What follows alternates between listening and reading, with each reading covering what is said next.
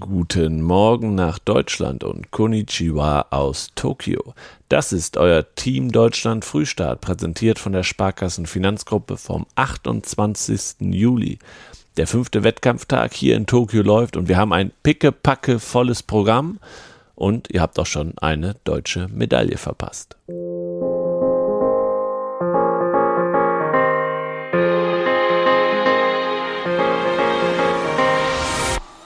Schwimmen. Vize-Weltmeisterin Sarah Köhler hat mit deutschem Rekord die erste Olympiamedaille der deutschen Beckenschwimmer seit 13 Jahren gewonnen. Die 27-Jährige schlug im Finale über 1500 Meter Freistil nach 15 Minuten 42 Sekunden und 91 Hundertstel als Dritte an und holte sich die Bronzemedaille. Das letzte Edelmetall hatte Doppel-Olympiasiegerin Britta Steffen 2008 in Peking gewonnen. Danach gab es Nullnummern in London und Rio de Janeiro.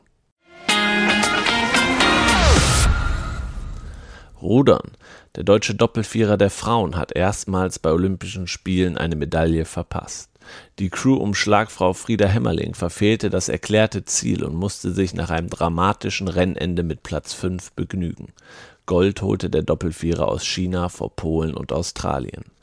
Das deutsche Boot hatte sehr schnell begonnen und bis 500 Meter vor dem Ziel noch mit vier Sekunden Rückstand auf die Chinesin auf dem zweiten Platz gelegen. Rund 250 Meter vor dem Ziellinie kam das Quartett allerdings aus dem Rhythmus, fing sich einen Krebs und verspielte die Medaille. Jonathan Rommelmann und Jason Osborne qualifizierten sich für den Endlauf im leichten Doppelzweier. Fechten. Die deutschen Säbelherren um Max Hartung, Matthias Sabo und Benedikt Peter Wagner haben ihr Viertelfinale gegen das russische Nationale Komitee deutlich gewonnen und stehen damit im Halbfinale des Teamwettbewerbs. Basketball. Die deutschen Basketballer haben ihren ersten Sieg gefeiert und die Chancen auf den Viertelfinaleinzug gewahrt. Das Team von Bundestrainer Henrik Rödel schlug Nigeria dank einer starken Schlussphase 99 zu 92. Die Ausgangslage hat sich damit vor dem letzten Vorrundenspiel am Samstag gegen Medaillenkandidat Australien deutlich verbessert.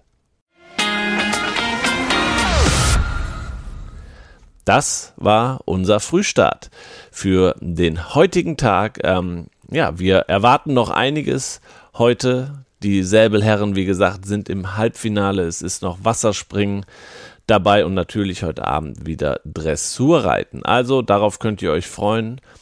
Bleibt dabei und wir hören uns dann zum Schlusssprint wieder. Bis dahin, ciao und tschüss.